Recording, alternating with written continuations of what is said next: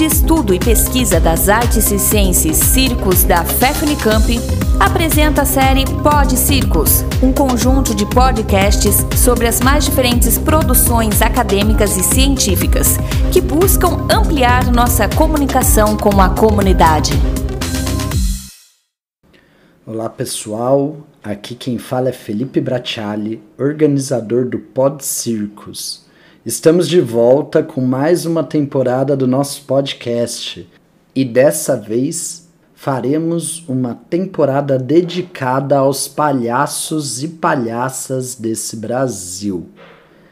Essa temporada surge como mais um produto do meu doutorado, realizado na Faculdade de Educação Física da Unicamp, tendo como orientador o professor doutor Marco Bortoleto e tendo também incentivo da CAPES. O título do meu doutorado é A Arte de Formar Palhaças e Palhaços no Brasil. Nesse doutorado, eu busquei mapear os formadores e formadoras de palhaços e palhaças do Brasil e dialogar com eles sobre suas histórias dentro da palhaçada, como também sobre seus cursos e oficinas de formação de novos artistas. Para realizar esse mapeamento, eu construí um questionário online e disponibilizei nas redes sociais da área no final de 2019 esse questionário convidava formadores e formadoras de palhaços e palhaças para contar sobre as suas experiências. Depois de três meses de circulação do questionário, terminamos essa etapa com 110 respostas que vieram das cinco regiões do país.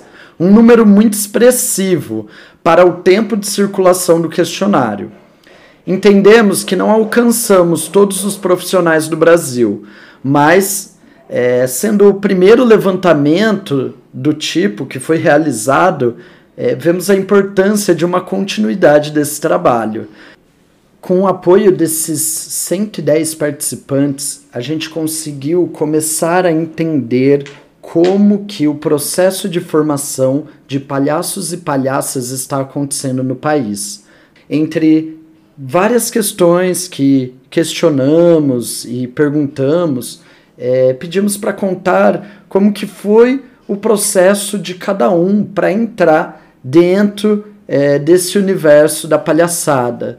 Também pedimos para que eles falassem um pouco sobre suas percepções sobre a palhaçaria, né? Suas percepções sobre os espaços que os palhaços ocupam, é, como que suas oficinas estavam estruturadas, quais eram seus referenciais teóricos e também quais eram é, os principais formadores e formadoras de palhaços do país quais formadores eram mais reconhecidos entre os próprios formadores, né? A gente usou isso para entender um pouco mais. Em seguida, escolhemos sete desses 110 que participaram para fazermos entrevistas e aprofundar um pouco mais sobre essas percepções. Já com os questionários, com as respostas dos questionários, a gente começou a ver essa multiplicidade de ensinos de palhaços e palhaças que está acontecendo na contemporaneidade no Brasil. Quando vamos para as entrevistas, a gente consegue perceber a profundidade de conhecimento, de é, cuidado, de humanidade que são necessárias para o desenvolvimento de novos palhaços.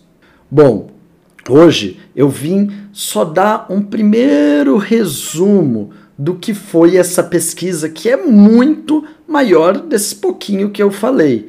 Se você se interessou, né, e quer saber um pouco mais, eu vou deixar o link do da tese completa aqui na descrição do episódio. Recomendo, entre lá, baixe, tem várias fotos, várias informações, muita coisa interessante para se ler e se entender. Estou aqui aberto também para a gente conversar e dialogar um pouco mais sobre o meu doutorado. Fiquem à vontade. Antes de finalizar esse episódio, eu faço toda essa introdução, conto um pouco do que foi o meu doutorado, para dizer para vocês que os nossos convidados dessa temporada serão palhaços e palhaças que responderam ao questionário que foi realizado lá em 2019. Como é, durante a pesquisa eu não pude, não consegui dialogar profundamente com todos e acaba que nem todos os dados entram na tese, aqui vai ser um espaço para eles mesmo, mesmos contarem um pouco do seu percurso, da sua história, das suas questões com o palhaço, com a palhaça, né? Então, fiquem preparados, porque teremos muitos convidados e convidadas ilustríssimos para essa temporada.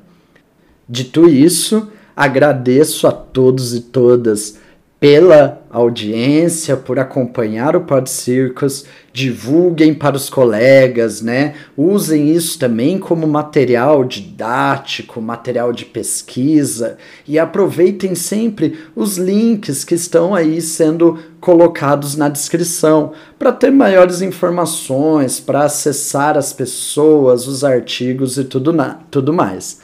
Muito obrigado e até a próxima.